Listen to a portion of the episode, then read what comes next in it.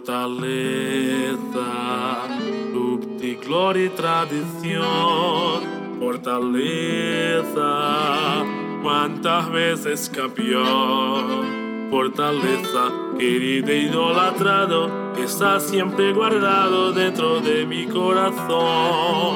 Altivo, su historia siempre fue un marco y su gloria es luchar y ganar también. Al tricolorazo en la cancha, probaste mismo que no tiene rival. Sin es valiente sin igual. Salvi el tricolorazo, soberbio, toda su fibra representa un norte, combativo, aguerrido, vibrante, demostrar cansancio, recibe un sincero abrazo de su hinchada tan leal, mi gran.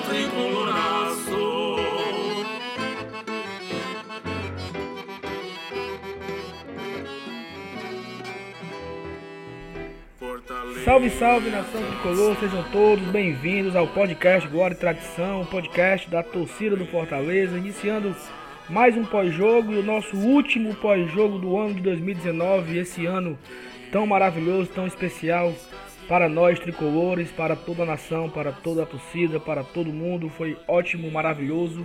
Um pós-jogo especial de um jogo super especial, Fortaleza 2 a 1 no Bahia. Esse é o nosso programa de número 46. Obrigado a você que vem nos acompanhando desde o primeiro programa, já ali na, na época da parada da Copa América.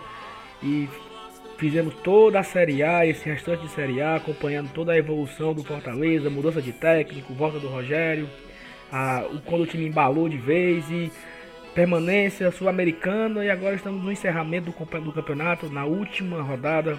Vamos falar sobre o jogo, sobre a festa, sobre as emoções pontuar algumas situações que aconteceram na partida. Teremos também um programa nessa semana ainda analisando o ano como todo, todas as competições, os títulos, a, a campanha, tudo, uma retrospectiva do ano inteiro. Pretendemos gravar esse programa ainda essa semana para ir ao ar até, quem sabe, sexta-feira no máximo. É isso, eu me chamo Saulo Alves, hoje estamos com o time completo. Fala, Emanuel, diretamente de Fortaleza, beleza? Olá, olá Saulo, olá torcida tricolor, oi Thaís, oi Elenilson. Um prazer poder estar aqui mais uma vez e ainda com me perguntando qual é a capacidade que eu tenho de aguentar uma festa como aquela de ontem de novo. Eu me senti muito privilegiado por poder estar naquele momento, por poder ver uma festa tão bonita e compartilhar isso hoje com a torcida tricolor aqui no nosso podcast. Um abraço. É isso. E eu, ontem no, no estádio só não encontrei com a Thaís e o Emanuel. O Emanuel estava do outro lado do estádio, a Thaís ela fica se escondendo. Mas eu estive no início do jogo lá com meu amigo Elenilson, a gente estava mais preocupado com outro jogo, né, Elenilson? Acabou que. Mas enfim, né? É, verdade. Mas deu tudo certo, cara. Na verdade, esse jogo aí, para mim, tinha um. Acho que para muitas pessoas tinha um sabor especial, assim. Eu encarei tipo como se fosse uma final light de um Nordestão, né? É, a gente que já tinha ganho o Nordestão no primeiro semestre, o verdadeiro Nordestão, a gente acabou ganhando um título simbólico de melhor clube do Nordeste na Série A, que acabou valendo como Nordestão. E aquele jogo com o Bahia ontem, né, no domingo, né? Foi um, uma, tipo uma final. E quem ganhasse aquele jogo ali tava esse título simbólico que é, é, tipo assim, a gente sacramentou a posição de melhor clube do Nordeste em 2019. Não deixamos nenhuma margem de dúvida. Demos, demos uma, uma carimbada na, na orelhuda, né? Assim, acho que botamos um adesivo, assim, Série A em cima da orelhuda, assim. Acho que tiramos a, a prova dos nove. Pois é, e, e, geralmente os campeões do Nordestão, eles fazem campanhas pífias no brasileiro, seja ele que série for, né? E a gente também quebrou esse Quebramos essa sequência. essa sequência, exatamente. Acho que o último campeão foi o Sampaio Corrêa, né? Que foi rebaixado para a Série C, né? Ano passado. E se a gente for puxar Exato. aqui na memória, vamos lá, 2017, campeão foi, foi o. Bahia, mas não caiu. Mas em 16 foi o Santa Cruz e, por exemplo, caiu, fez uma campanha horrorosa. Né? 2015 o Ceará quase cai. O Ceará né? quase cai pra Série C. É, acho, acho que, eu acho que a gente, nós quebramos também mais um paradigma mais um tabu aí, entre aspas, né? Quebrado para esse é, elenco. É, tipo, ganhar um bicampeonato do Nordeste no mesmo ano. É, exatamente. E, o, então né, nós também podemos quebrar outro, né? Porque ainda não, não teve nenhum bicampeão né, desse novo formato do, do Nordestão, né? É, nunca já, se repetiu um Já que nós estamos quebrando paradigmas, acho que a gente pode quebrar mais um ano que vem. Sabe? E, e por último, né, que eu não chamei ainda, ela que passou 45 dias viajando pela Europa, é, até que enfim voltou pro caô de Fortaleza. Será que ela ainda sabe falar português? Eu não, eu não tenho a certeza, mano. Ou espanhol, né? Não sei se ela, ela deve estar confusa a cabeça dela. E aí, doutora Thaís, como é que vai? Salve, salve, Saulinho, tudo maravilhoso. É, oi, Helenilson, oi, Manu. Tô muito feliz de estar de volta. Tô sabendo muito bem falar meu português. Meu cearen, cearense, cearês, não sei qual é o termo que a galera utiliza mais. Mas, e é isso, eu voltei porque eu precisava estar ontem no Castelão. Eu precisava estar nesse domingo, dia 8 de dezembro de 2019, na Arena Leão 1918, para presenciar aquilo tudo. É, foi com certeza um final apoteótico para uma, uma temporada histórica talvez a, a, melhor temporada da nossa história centenária. E eu queria aproveitar o gancho do que o Elenilson falou aí nessa introdução, de que a gente só confirmou ser o melhor é, nordestino da, de 2019, né? Que muito se falou no, enfim, no, no início do ano que ah, porque o Lisca, o Lisca foi mandado embora porque o Lisca entregou o Nordestão de bandeja para o Fortaleza, né? É isso o, a história para Boi Dormir que a torcida rival conta, como se o Nordestão tivesse sido entregue pelo Lisca, que enfim escalou errado contra o Náutico, sei lá o que é que ele fez. É, mas o que a gente viu, na verdade, é que venceu o Nordestão o melhor time nordestino, o time que melhor se classificou, com o melhor ataque é, e que tem quebrado, justamente como o Saulo falou, tabu atrás de tabu, paradigma atrás de paradigma, fazendo história. Então é isso, nada mais natural que o campeão da Copa do Nordeste tenha sido nada mais sintomático, digamos assim, da fase do Fortaleza, que o campeão da, da Copa do Nordeste tenha sido é, o nono colocado na Série A do brasileiro depois de tanto tempo longe da elite do futebol nacional. Eu acho que ontem a nossa única motivação era exatamente essa, né? Eu acho que a gente não tinha mais nenhuma pretensão no campeonato a respeito de classificação. E claro que tem a, a questão a financeira, né? Que quanto melhor a, a, colocação, mais é, o, o, a premiação é maior.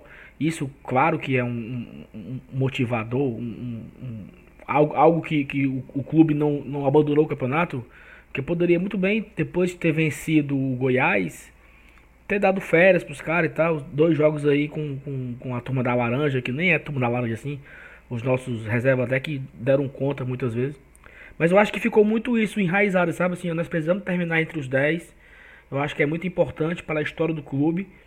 E precisamos terminar na frente do Bahia, né? Porque o Bahia tinha, eu, eu, eu chuto assim por baixo, três vezes o nosso orçamento, du duas vezes certeza. Três talvez, talvez não chegasse a, a ser três vezes. Duas um, vezes e meio. Por é, por exatamente. Se nós lembrarmos do início do ano, nós perdemos muitos jogadores para o Bahia. Alguns eu acho que até, até podemos agradecer, né? Eles levaram o Guilherme, que o Fortaleza estava tava paquerando. Eles levaram o Rogério, que o Fortaleza. Aquele também... Hernando, eu acho, né? Só que, só que no caso o Hernando se quebrou, né? Rompeu o ligamento e tal, fez cirurgia. Então eu acho que foi isso que aconteceu com ele. Ele não, joga, não jogou mais, assim. Mas a gente teve um, uns pa, umas paqueras com alguns jogadores e o, o, Bahia, quando o Fortaleza paquerava muito, o Bahia ia lá e tomava. Porque pelo seu poder de investimento e tal, por toda a sua receita que era muito maior que a nossa. E eu acho que teve um, um sabor especial. Nós não temos nenhuma rivalidade com o Bahia. Eu, particularmente, não tenho rivalidade com o Bahia. Não é um. Não sei, eu não sei a questão de organizada, se a Bamor é aliada com a Ceará Amor, não sei o que. Isso eu não, eu não sei dessas coisas. Mas nós não temos assim uma certa raiva do Bahia. É um time até que das nossas cores e tal, acho que. É, imitou a gente nas cores, só fez colocar na vertical, que era pra não ficar tão na cara, não tem problema não. não, mas, mas. Não, eu simpatizo real com o Bahia. É, eu também não tenho nada contra, não, assim, nem. Cara, se você for tirar não, pra, gente, mano, que a, a gente que vê a torcida da galera ali de Pernambuco, cara, Bahia é maravilhoso, se a gente for parar para comparar com aquela galera de torcida de náutico, de esporte. É, e a rivalidade que aquela galera tenta, tenta construir com Fortaleza. Então, para mim, Bahia tá, tá ótimo. Pois é, e o Bavi, deve, o Bavi deve ser um clássico maravilhoso de se assistir, né? Um lado do estádio vermelho, azul e branco e o outro lado gritando leão. É, é isso mesmo. É, não? Você não sabe pra quem é que tosse, né? E aí eu acho que foi muito prazeroso, sabe? É, eu acho que demonstra o poder né, desse elenco, a força desse elenco, da montagem do elenco. Eu lembro de um programa que nós fizemos, sei lá, dois meses atrás, três meses atrás, sobre o tema era o nosso elenco é de Série A, né? Tinha, tinha essa pergunta e a gente é, analisamos jogador por jogador, posição por posição e é, o que a gente, o que nós concluímos era que para aquele nosso campeonato, para aquela disputa de conta, luta pelo rebaixamento, o nosso elenco ele era digno, né? Acho que ele era, ele atendia às nossas necessidades. Talvez faltava ali encaixar uma peça e se eu não me falta memória, nós estávamos com o Zé Ricardo no comando ali. O Rogério tinha acabado de sair, o Zé Ricardo estava começando o trabalho, segunda, terceira partida do Zé Ricardo, não lembro bem. Só que nós, ó, se a gente analisar posição por posição, o nosso elenco foi bem montado e só que não não engrenou, né, e tal. Só que aquele mesmo elenco, eu acho que de lá para cá, é, naquela época nós estávamos falando do Jackson que tinha acabado de ser anunciado juntamente com o Adalberto, foram as últimas contratações que foram anunciadas. E a gente analisava assim, olha, chegou o Jackson, chegou o Adalberto e tal, deve fechar o elenco. Chegou o Paulão depois e esse mesmo time nos colocou. Não, pelo nome dele. É, Paulo de Jesus, o negro maravilhoso, como já diria o Luiz Roberto. É, e aí, esse mesmo elenco, a gente estava lá apanhando ali no metade do, no, do início do segundo turno, final do primeiro turno, nos colocou na nona colocação, né? O sexto time do, do segundo, o sexto colocado no segundo turno. Eu, eu acho que a gente, nós podemos acreditar isso ao Rogério, com certeza, a volta dele, a, a, os jogadores têm compreendido a volta e assimilado bem a forma de jogo. Mas não adianta o Rogério ter uma, implementar uma força de, de, de jogo, uma, uma, uma, uma tática, um, um, sistema tático, se não tivesse o material humano em mãos, né? Então acho que é um mérito dividido aí. Tanto o elenco, ele realmente ele era bom, ele era suficiente para, para isso quanto também tem o mérito do Rogério, que foi um grande líder, incentivador, deve ter uma força muito grande no vestiário, um comando muito grande do grupo. E terminar na nona colocação na frente do Bahia tem um sabor especial, não por rivalidade com o Bahia, mas eu acho que por prazer assim do clube. Olha, o time com o segundo menor investimento, é, com todas as limitações que tivemos ao longo do ano, problemas com a, a, o esporte interativo, problemas com a CBF, problemas com o VAR, que nós falamos muito aqui do VAR terminar em nono lugar, assim, acho que é prazeroso. Então foi uma partida tranquila, né? Acho que a gente pode entrar na partida. É... Vai, Elenilson, o que, é que você achou do jogo?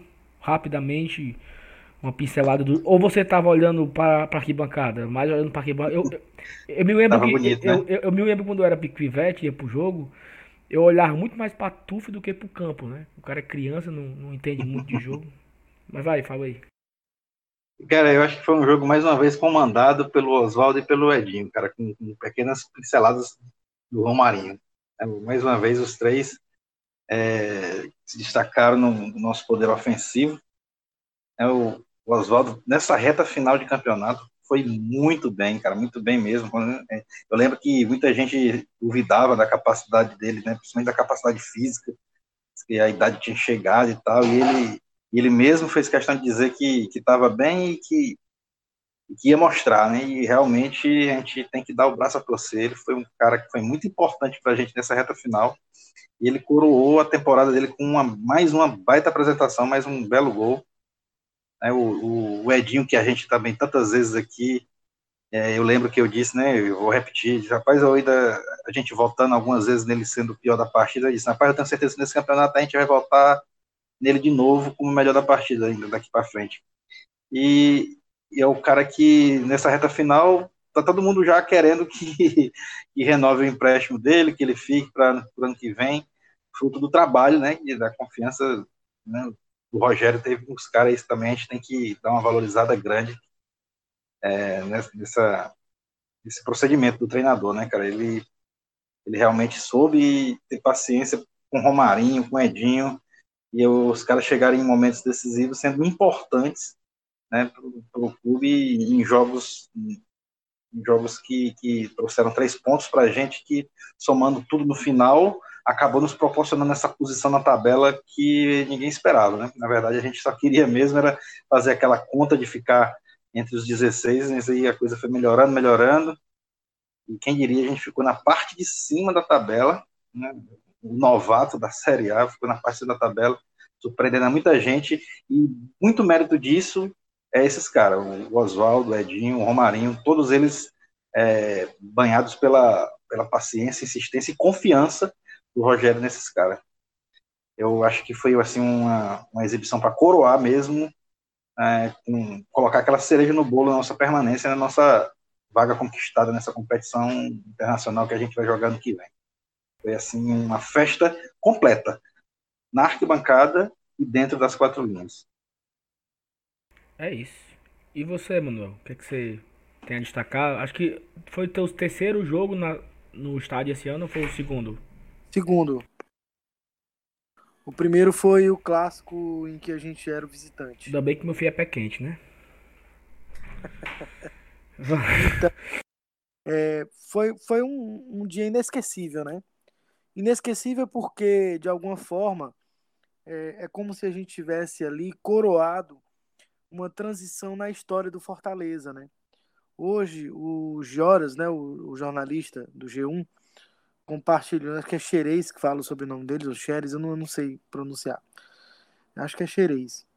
Ele, ele compartilhou uma matéria de 10 anos atrás no Twitter, em que o Renan Vieira é, dizia que precisava de um aporte emergencial de 150 mil reais para começar a montar o time que buscaria o Tetra em 2010. E a reportagem também dizia que muitas pessoas chegavam com ideias, mas o que o Renan estava precisando era de papel moeda, ainda usava essa palavra, inclusive. É... E que as dívidas do rebaixamento da Série C para a Série B, da B para C, estavam é, em torno de 1 milhão e 600 mil reais. É, é, era uma situação assim muito desesperadora. Você lendo a reportagem, isso hoje completou 10 anos. E 10 anos depois, a gente está num estádio Arena de Copa do Mundo, comemorando a melhor campanha do Fortaleza na história dos pontos corridos. Mas a terceira melhor campanha de um clube nordestino na era dos pontos corridos. O Bahia, por exemplo, que como você falou, tem um orçamento bem maior do que o nosso, não ficava, não fica entre os 10 desde 2001. É só para a gente ter uma noção do tamanho, do que significa o que o Fortaleza fez nesse campeonato. É, o Fortaleza não ficava entre os 10 desde a época da Taça Brasil, da qual ele foi vice-campeão duas vezes, em 60 e 68. Então, o dia de ontem tinha toda uma atmosfera de festa, eu acho que tinha todo uma, um sentido de gratidão da torcida com aqueles caras, comissão técnica, jogadores, enfim. É, e uma, uma, uma, uma retribuição da parte deles. Eles falaram isso nas entrevistas. O quanto que eles não gostariam de sair dali derrotados numa tarde como a de ontem, ou, ou num empate, uma coisa meio xoxa. Né? E o time lutou, o time conseguiu manter o foco ali. É, e acho que foi mesmo uma, uma, uma tarde noite muito, muito, muito especial, né? De coroar essa arrancada do Oswaldo, que de fato foi alvo de críticas, né? O pessoal falava que ele só queria ir parduna, só queria comer carne, não sei o quê. E tá aí, ele mostrou é, a que veio, né? Eu não tenho dúvida de que o Oswaldo, além do excelente jogador que é, é tricolor. Então, é, foi, foi um, um, um, momento muito especial para esses, esses, esses personagens, né? O Felipe Alves teve a oportunidade de fazer uma defesa belíssima numa, numa jogada cara a cara do Gilberto com ele. Então, foi um momento de coroar uma trajetória de muitos que estavam ali, né? É, de, de, eles demonstrarem seu valor. O Bruno jogando na posição de zagueiro ali, é, protegendo o lado do Carlinhos, foi muito bem também diante do, do, dos limites do, do, que não é a posição dele, né? Então, é, eu acho que foi uma, como falou o Ellen Nilson agora, né? foi uma festa dentro e foi uma festa fora do campo. Me lembrou muito o clima do último jogo da Série B em casa contra o Juventude, né? Que a gente recebeu a taça de campeão brasileiro da Série B. Com a diferença de que, além de todo aquele clima de festa, a torcida fez aquela festa sensacional de repercussão nacional e internacional, né? O perfil do Sport Center, acho que da Argentina, estava compartilhando hoje, colocando que a nossa torcida é diferenciada e tudo. E realmente, assim, eu repito, né? Eu me senti muito privilegiado. E eu vou repetir o que eu disse num outro podcast aqui. É, quando eu saí em 2009, o Fortaleza caiu para a Série C. Agora que eu estou voltando, o Fortaleza está indo para a Sul-Americana. Não me deixem mais ir embora dessa terra nunca mais, pelo amor de Deus. Tá bom. Vamos amarrar ele aqui. Vamos amarrar, vamos amarrar. Deixa não, deixa não. E, e você, Thaís? Você que tá toda emocionada aí porque conheceu o Mito. Conheceu o Mito sábado. O Mito disse que já escutou o podcast. Não sei o Foi quê. ontem, não? Não, mano. Foi, Conheceu ontem. Não, foi sábado. foi sábado. Sábado. Ah, sim, tá falando do Rogério. Mas, Você tá ó, falando de mim, pô. Ah, gaiato, aí é gaiato, viu?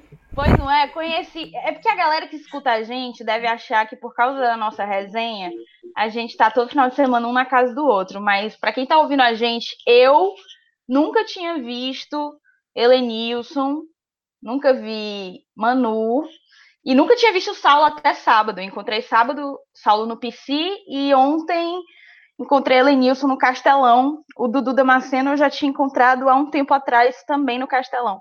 Falta só o Manu, vai acontecer essa semana.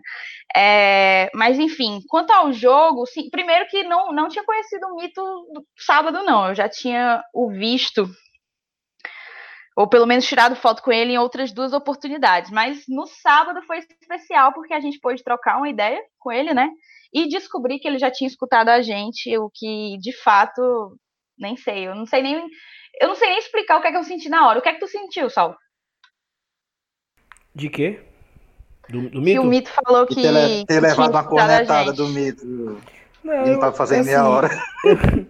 Eu achei, eu fiquei muito surpreso, né? Por, pela forma que ele tratou a gente, assim. Ele foi super engraçado, né? Super natural, assim, super espontâneo. Ah, rapaz, é porque é muito longo. Eu, eu comecei a ouvir, mas é muito longo. Faça um menor e tal. Só que talvez ele não, não conhece muito o, como é que funciona o Não, podcast, ele falou né? que ele Então- não sabe, ele falou que ele não sabe mexer em Spotify, Deezer, essas coisas, né? Que ele é um pouco ultrapassado pela tecnologia. Ele escuta tudo, ele escutou no- nos programas que o Bora Leão postou no YouTube da gente. Mas enfim, vamos falar do jogo. É, A gente tinha combinado que não ia ter touch case, né?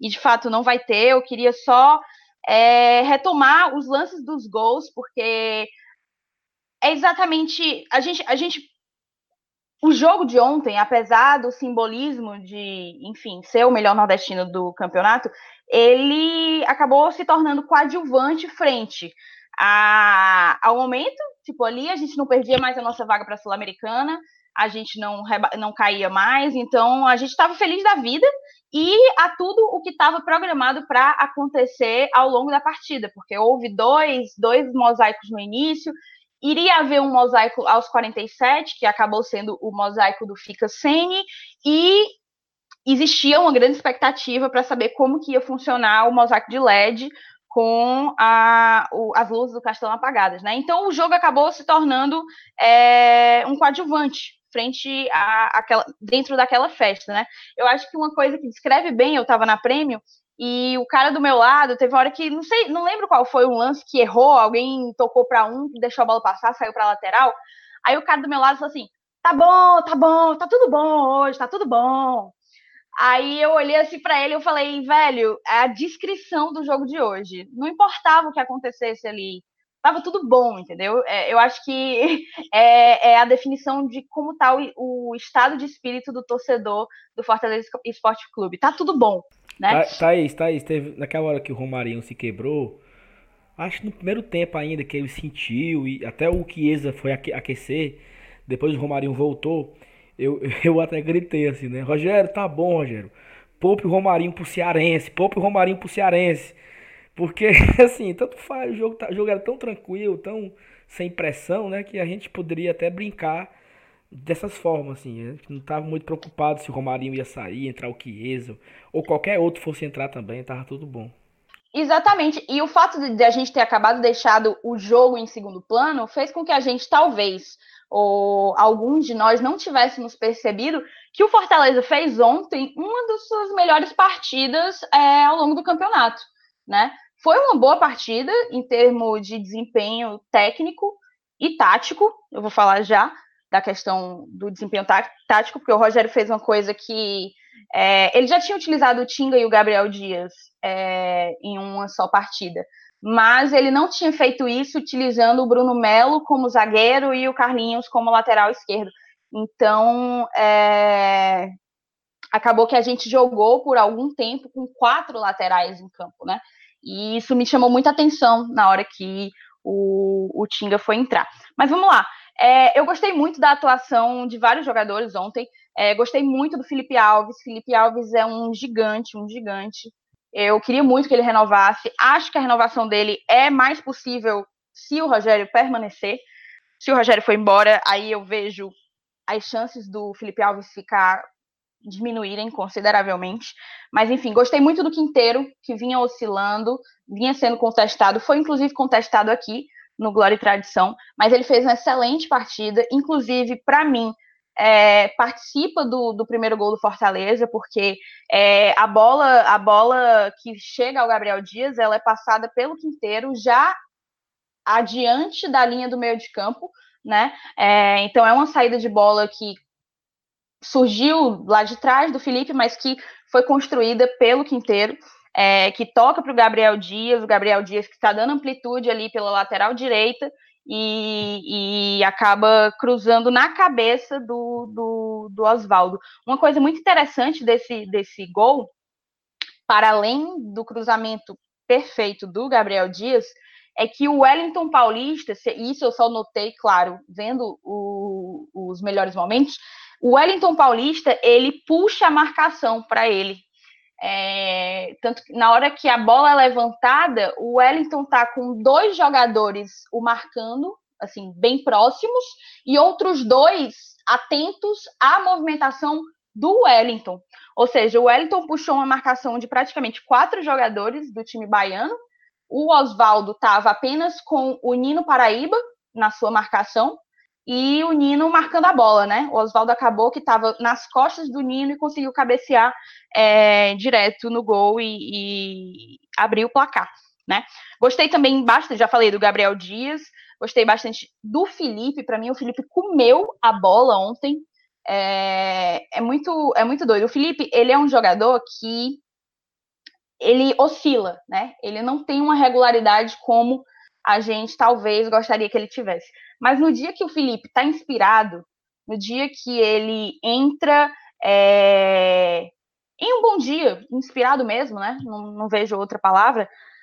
Ele come a bola. E o Felipe ontem estava on fire. Total, total. E também Oswaldo e Tinga, claro, né? É, o, a gente fez, abriu o placar com 1 a 0 o gol do Bahia de empate, ainda no primeiro tempo também. Ele acaba acontecendo por causa de um desvio na barreira, se eu não me engano, é Oswaldo e. Romarinho, não lembro quem Romarinho, é. É o Romarinho? Romarinho. Oswaldo e Romarinho que estão na barreira, a bola meio que, que desvia nas costas do Oswaldo e mata o Felipe Alves. Ali não tinha como, porque ele já vinha de uma movimentação prevendo uma trajetória da bola que mudou completamente. E, inclusive, para a gente no estádio, eu pelo menos tive essa impressão, foi um gol muito esquisito. Um gol muito esquisito, porque foi um gol que a gente achava que o Felipe estava na bola e a bola acabou entrando, mas justamente por conta desse desvio. O desvio ele foi determinante e eu só pude perceber isso também vendo os melhores momentos, né? E aí a gente chega ao terceiro gol. Naquele momento, o empate, salvo engano, já deixava a gente como o melhor. Quer dizer, que agora eu não lembro porque. Não, já deixava a gente como o melhor nordestino. Eu só não sei se deixava a gente como nono colocado, porque o Goiás venceu o Grêmio, né? É, mas a gente teve aquele golaço, né? Do Tinga. O Tinga tinha entrado para jogar também na lateral direita. Assim que o Tinga entra, o, o, Gabriel Dias ele se avança, se eu não me engano, o Tinga entrou no lugar do Edinho, e aí então o Gabriel Dias passou a trabalhar como um ponta direita, digamos assim, dando liberdade para o Tinga é, também fazer as subidas e a movimentação dele por dentro, né? E aí a bola, ele, o Tinga ele consegue recuperar a bola, né? A bola acaba sobrando nos pés do Felipe depois de uma roubada de bola do Tinga. O Felipe faz um passe imoral para o Gabriel Dias, um passe imoral, aquele passe que a gente diz que é o, o, passe que quebra a linha de defesa, né? E o Gabriel Dias faz mais um, um cruzamento, mais um cruzamento memorável, né? A gente pode dizer aí que foram o quê? Duas assistências do Gabriel, não é isso? Tanto a assistência para o Oswaldo como a assistência para o Tinga. Ele faz de lateral para lateral, no caso. Ele faz o cruzamento, o Chiesa ele faz um corte e vendo os melhores momentos eu pude pude, pude perceber que foi um corte proposital porque ele arrasta é, consigo o marcador dele, né? E a bola acaba sobrando livre para o Tinga que vinha infiltrando em velocidade é, por dentro da área meteu, meteu o pé lá e, e, coroou aquela noite. Porque, óbvio, a gente está falando, ah, ninguém estava ligando muito pro jogo, e de fato não estava.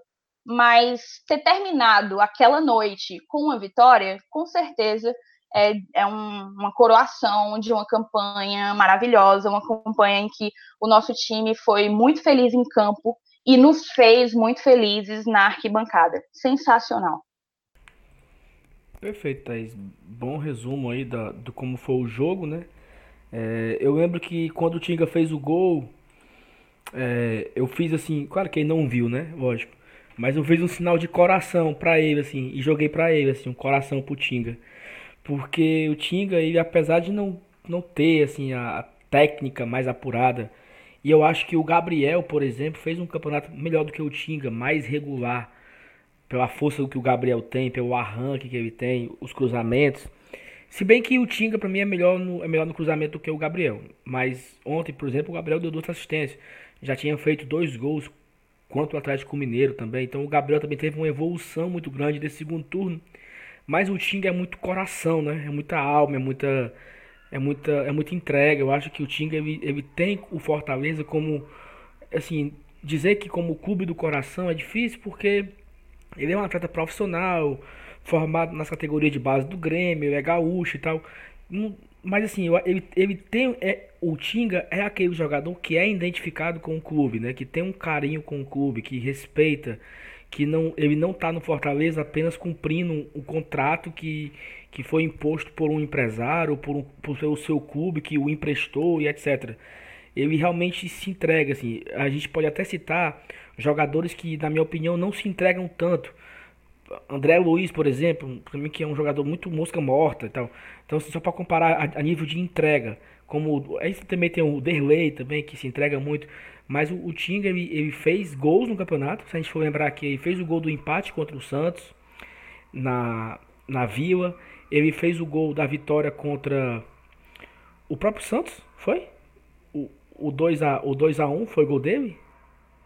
É, acho que sim. Tenho quase certeza que ele. Eu, se eu me engano, ele fez três ou quatro gols, não foi isso? Não, ó, ele fez. Aquele gol que ia ser do Everton Paulista e ele empurrou, era contra quem? Era contra o Santos?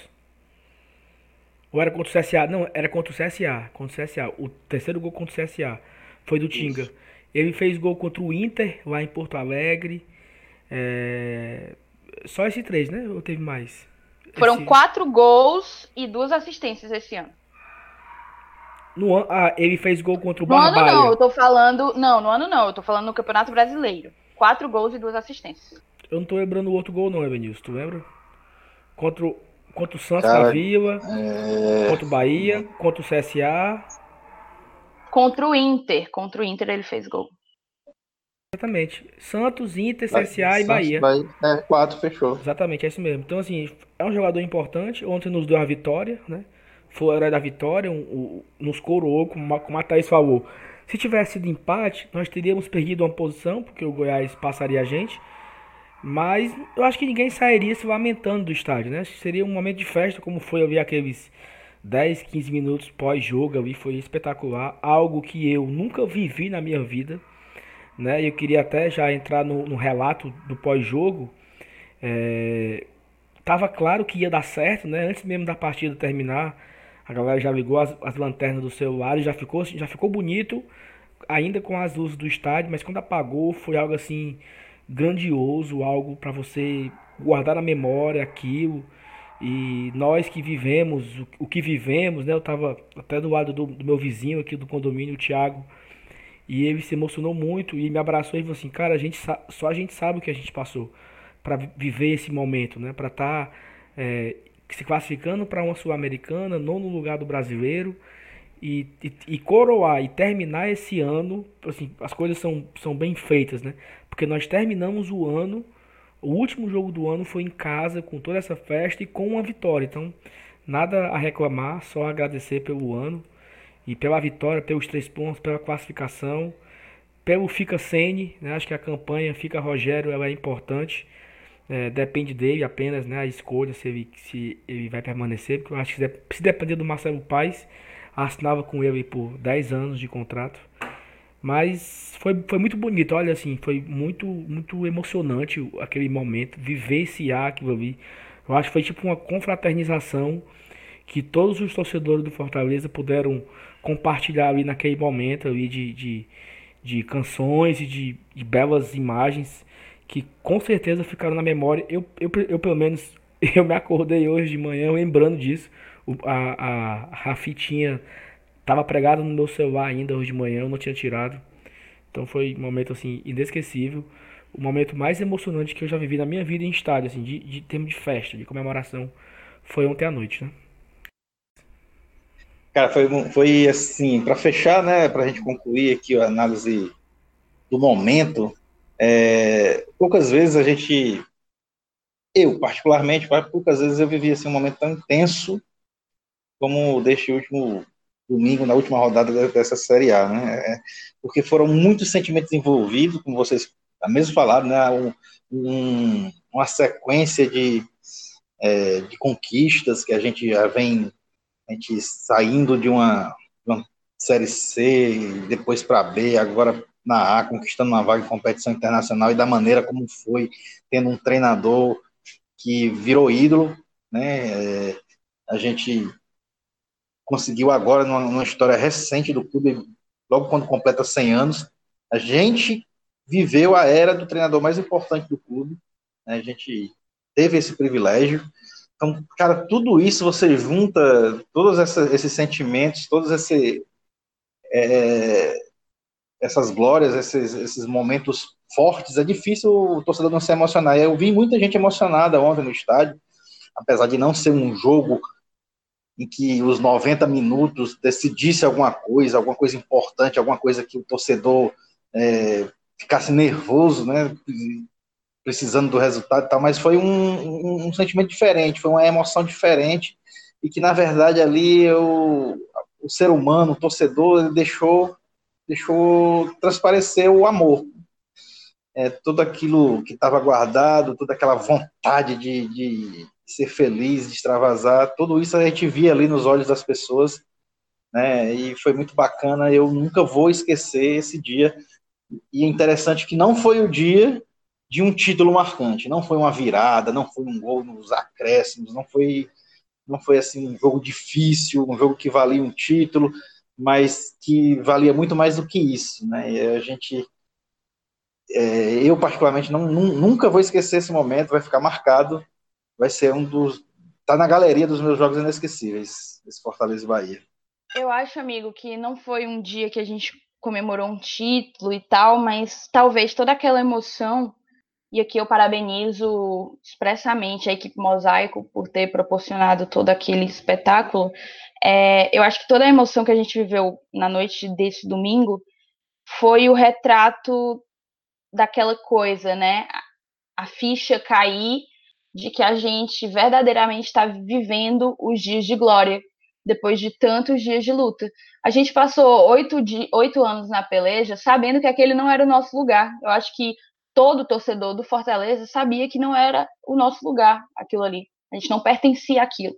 E, e eu acho que a emoção de ontem, do domingo, é, tem muito a ver com isso, em como a gente conseguiu se reerguer por meio de uma gestão espetacular, sem defeitos. Eu não vou dizer, óbvio que tem seus defeitos, tá, galera? Antes a galera vinha me chamar de babona de, de diretoria.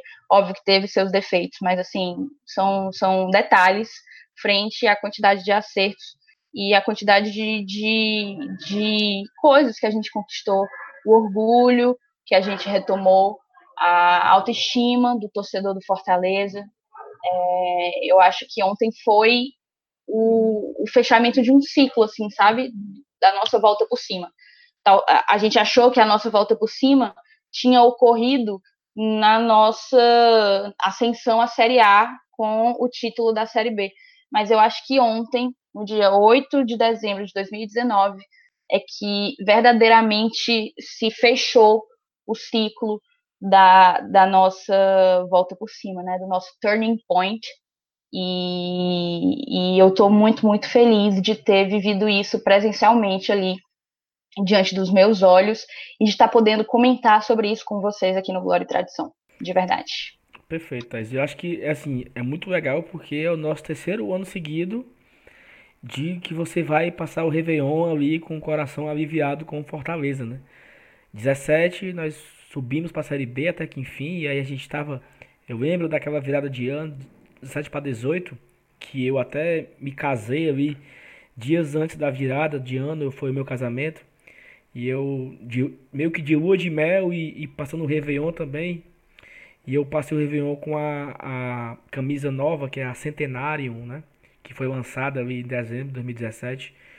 E eu lembro que assim, olha, cara, que legal que o Fortaleza ano que vem vai jogar a Série B, né? Que legal que o Fortaleza não vai jogar ano que vem a Série C, que o início desse ano é, é o início do ano que vem é uma, uma outra, um outro projeto, porque a gente começava janeiro pensando no mata-mata, né? Era, esse era o nosso janeiro de, dos últimos oito oito anos, era assim, né? Então foi bom viver aquilo com, aqua, com aquela expectativa boa pro ano que vem, é Série B. E aí, ano passado, eu também passei o Réveillon com a Glória, camisa Glória de 2019. E aí eu lembro que na virada do ano eu estava ansioso para iniciar 2019 porque seria o ano da Série A. Por ano que vem vamos jogar a Série A, vai ser legal. E até eu, eu faço as minhas é, resoluções para o próximo ano, umas metas pessoais que, que eu anoto no caderno e tal. E eu até coloquei assim como uma brincadeira no caderno, era ir a todos os jogos do Fortaleza em casa e que o Fortaleza fosse campeão cearense do Nordeste e não fosse rebaixado. É, é uma coisa que não dependia de mim, né? A, a mim só dependia torcer, pagar meu sócio em dia e comprar produto oficial do clube. É o que depende de mim. E o ano foi, foi encerrado com um, um up a mais, né? Com teve up a mais é, é osso, né? Com um upgrade aí que foi a, a Sul-Americana. E, e acho que esse ano Réveillon de 2019 para 2020. Eu também vou passar com a Glória 2020, tanto é que já foi, o time já lançou, jogou ontem com ela. Curioso que o time jogou ontem com a camisa de 2020, né? Eu nunca tinha visto isso, mas que bom que ela deu sorte. Já, já começa aí pé quente a, a nova Glória. E eu acho que a nossa expectativa para o ano de 2020 é ano que vem nós vamos jogar a Sul-Americana. Né? Acho que é, é, legal ter vivido esses três anos, essa virada de ano com expectativas diferentes para o, o, ano seguinte. E acho que essa com certeza é a maior, porque a, a expectativa fica de fazer uma competição internacional, algo jamais visto aqui né, pela gente, por nossa torcida. Fazer uma viagem internacional, jogar em outro país. É, para quem não sabe, no dia 13, sexta-feira 13, vai ter o sorteio da Sul-Americana, onde nós iremos acompanhar. Ou é 17? Agora eu tô na dúvida. É 17. 17, é 17, terça-feira. 13 é o dia que o Rogério vai dizer se fica ou não. É isso.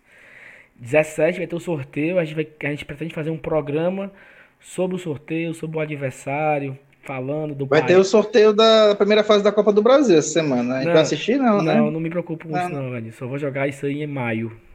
E, e, é, ah, é, outro, é, e é, outro, sorteio. O Rator não Esse sorteio o Rator no pote 2. Só ouvindo a conversa. Tome pote 2. Tome pote 2, exatamente. Então a gente pretende fazer um programa sobre o adversário da Sul-Americana, Certamente eu vou convidar de novo o Felipe, o FT Miranda, porque ele é bom nisso, no futebol sul-americano, para ele falar com a gente aqui sobre esse adversário, como é que vai ser a viagem, a gente vai tentar compartilhar com todo mundo quem pretende viajar para esse jogo, vai ser um jogo histórico. Lembrando que nós faremos um programa também especial nessa semana sobre a retrospectiva do clube para os próximos anos, para a retrospectiva de 2019 e as expectativas para o ano de 2020. A gente vai preparar um material com muita informação, muitos dados. Quem sabe com um convidado aqui para falar com a gente. Eu falei agora convidado, mas eu não tenho a menor ideia quem chamar. Mas vou atrás de uma pessoa para conversar com a gente aqui também sobre o ano, sobre as nossas, as nossas metas que foram batidas e tal. Tem muita coisa para falar, tem muitos programas para a gente fazer até o final do ano. Temos aí a 20, 22, 22 dias até o final do ano. Até lá tem pelo menos aí uns 5 programas aí ou mais para a gente debater o Fortaleza e contar alguma coisa. E é isso. Vocês têm mais algo para falar, Thaís, Evanilson? Fique à vontade para o nosso encerramento. Queria só mandar um beijo para algumas pessoas. Posso? Pois, pois mande. Vou mandar. Primeiro eu vou mandar um beijo para Camila e para o Braulio. É, finalmente eu encontrei com eles no estádio. No último jogo eu pensei, ela, é o último ela, jogo. Ela é tão íntima que ela fala Braulio. Diga que é o Braulio Bessa. É, querido, depois que eu bati foto Devia ter dois, arrastado ele lá para onde a gente estava. Depois que eu, que eu bati foto com eles dois, agora o, o, próximo passo é frequentar a casa deles, tá? Aí eu queria mandar um beijo para os dois. Eles estão fazendo sete anos de casamento nessa segunda, dia 9 do 12. Eu achei lindo e como eu tive esse encontro ontem, é, eu queria deixar essa lembrança. E também mandar um beijo para Lauriane e para Carisa. É, são duas irmãs que acompanham Glória Tradição desde o início e eu queria mandar um beijo e um abraço especial para as duas. E eu acho que é isso. E você, Avenils, tem beijo para mandar também? Não, queria só um, um especial coletivo, né, para toda a torcida do Fortaleza. E é tipo assim um momento de dar bons fluidos. Em 2020 o nosso degrau é mais alto e quanto mais alto o degrau, mais difícil vai ficando a gente se manter. Então, o nível de dificuldade de 2020 vai ser maior que o nosso. E quando o desafio vai aumentando, é sinal de que a gente vai engrossando o pescoço também. Isso é bom. É, fica aí que é só o meu, meu sentimento de bons fluidos para todos nós. Ei, Elenil, sabe quem eu descobri que hum. escuta a gente? O Cícero, cara. Encontrei com o Cícero ontem lá na Prêmio. Ele é, disse... encontrei com ele também. Aí Cícero ele... Debinha, um abraço pra eles. Aí né? o Cícero falou assim: Cara, mas parabéns pelo, pelo podcast, cara. Tá se garantindo demais, muito bom. Aí eu falei: Pra tu ver, né, Cícero? Um gago, vez de falar: Não, mas pô, tu tá de boa, não tá. Dá nem, pra, dá nem pra perceber. Parabéns. Então, Cícero, um abraço pra você, cara. O Cícero é um cara que a gente fizemos um grupo aí em 2013 que se chamava Leões do Twitter e ele tinha o objetivo de ajudar o clube, né? Então a gente teve uma contribuiçãozinha ali no hotel, a gente fez umas rifas, doamos doamos um, um, umas geladeiras, não foi? Frigobar, frigobar, frigobar, televisão, fizemos um, umas ações. Eu acho que quando o clube mais precisou da gente, a, a, torcida, né, não, não do grupo assim, mas a torcida sempre chegava junto, foram surgindo vários grupos, vários movimentos que tra trabalhavam, que buscavam recursos para ajudar o clube né, nos momentos mais difíceis. Então, Cícero, um abraço, meu amigo, para você. Tudo de bom para você, sua família, sua esposa, seu, seu filho.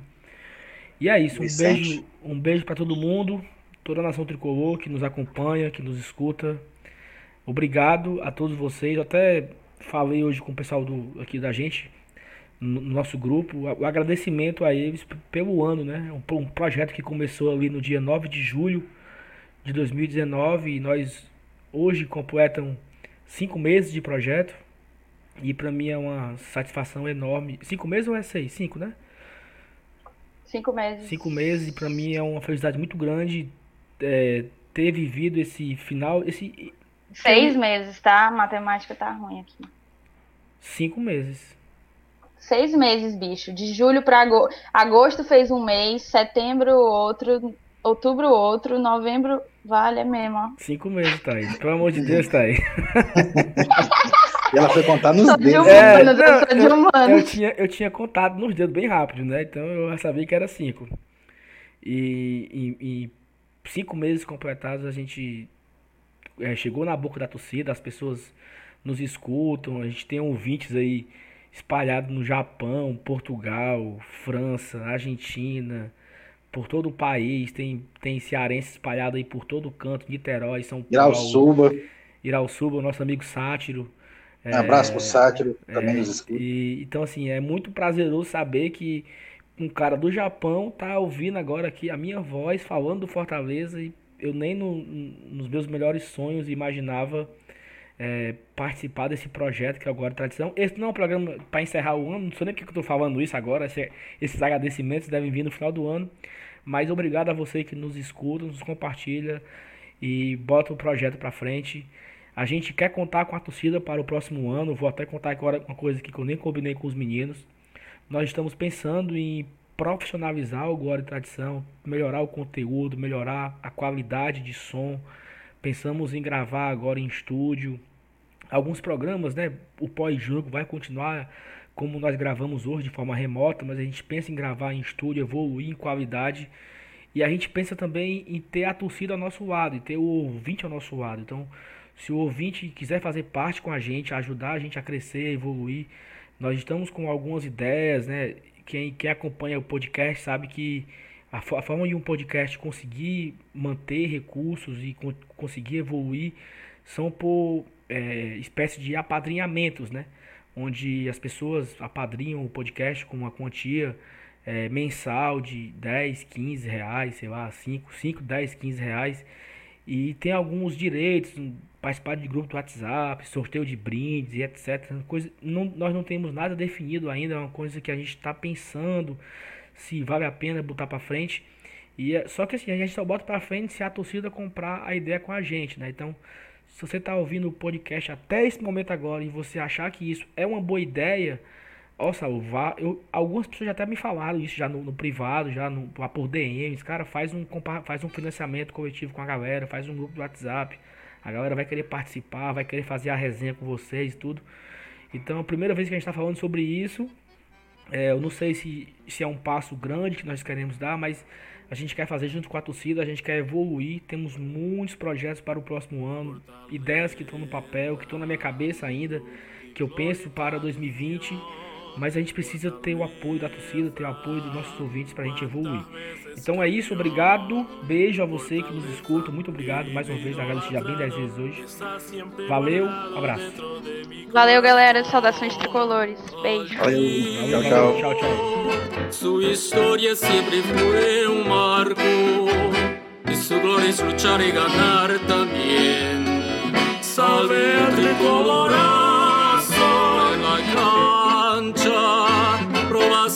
Que no tiene rival.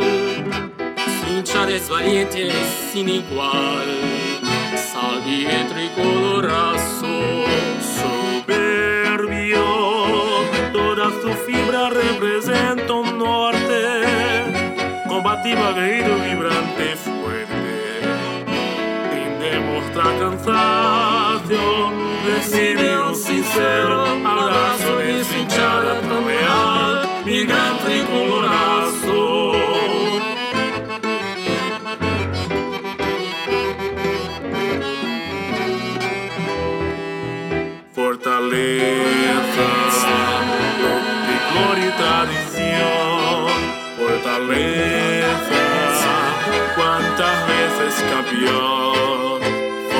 Fortaleza, querido idolatrado, está siempre guardado dentro de mi corazón.